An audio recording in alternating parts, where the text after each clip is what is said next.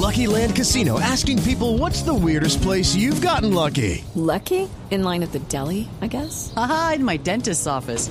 More than once, actually. Do I have to say? Yes, you do. In the car before my kids' PTA meeting. Really? Yes. Excuse me, what's the weirdest place you've gotten lucky? I never win and tell. Well, there you have it. You can get lucky anywhere playing at LuckyLandSlots.com. Play for free right now. Are you feeling lucky? No purchase necessary. Void where prohibited by law. 18 plus. Terms and conditions apply. See website for details.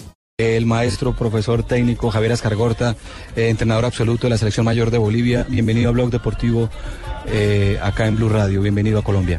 Muchas gracias. Eh, ¿Qué le ha gustado de este suramericano? ¿Cómo ha visto a, a- a Colombia? ¿Lo sorprendió lo de Bolivia ayer? Bueno, yo creo que es un sudamericano en donde hay muchísima igualdad.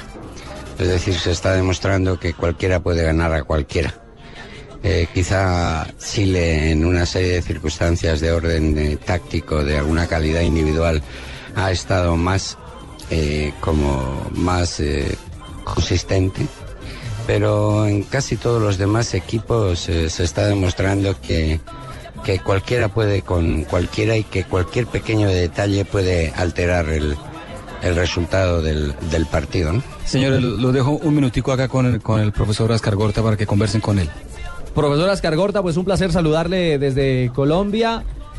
¿Qué visualiza de esta selección boliviana? E- Esta selección boliviana sub-20, usted está al frente del equipo principal, eh, ¿tiene materia prima para aportarle a, la eliminatoria ahora frente a una realidad de, Bolivia que es, que es de necesidad en cuanto a la sumatoria de puntos? Buenas tardes.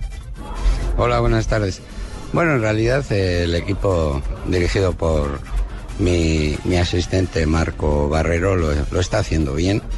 Está jugando con, con bastante orden y hay como tres jugadores en el equipo que ya han debutado con la selección absoluta, algunos en amistosos y otros en eliminatorias, como es el caso del, del capitán eh, Pedro, Pedro Azogue. ¿no? Y realmente el primer día contra Chile manejamos bastante bien el aspecto defensivo. Nos faltó un poquito más de, de convicción en ataque, pero contra Argentina ya ayer eh, supimos manejar mejor el, el partido y, y al final obtuvimos ese empate a dos que con un punto y en dos partidos que nos quedan nos deja abierta la carrera, ¿no? Profesora Ascargorta, en una temperatura de 40 grados aproximadamente y jugando cada dos días, ¿cómo, ¿cómo hablarle a los jóvenes jugadores para que jueguen de manera inteligente si el resultado es, es- es- está, digamos, en contra de ellos? No hablarles de la temperatura.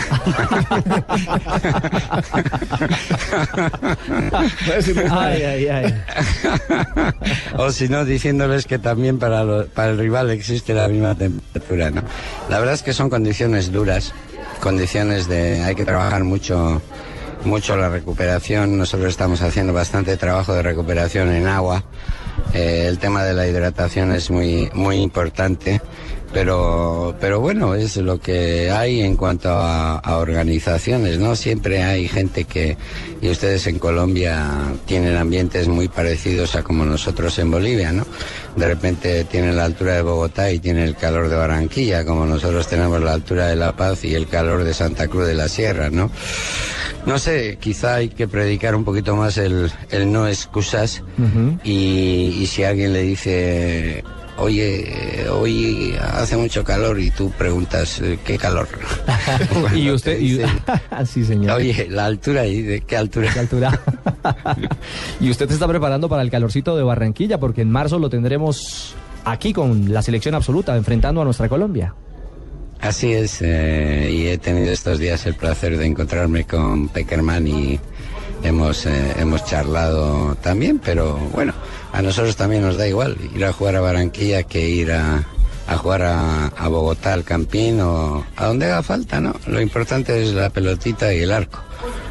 Profesor, hablemos de, de su selección, de la selección mayor de Bolivia. Después de la derrota en País Vasco, ¿qué viene para Bolivia? ¿Cómo se van a preparar para la jornada eliminatoria?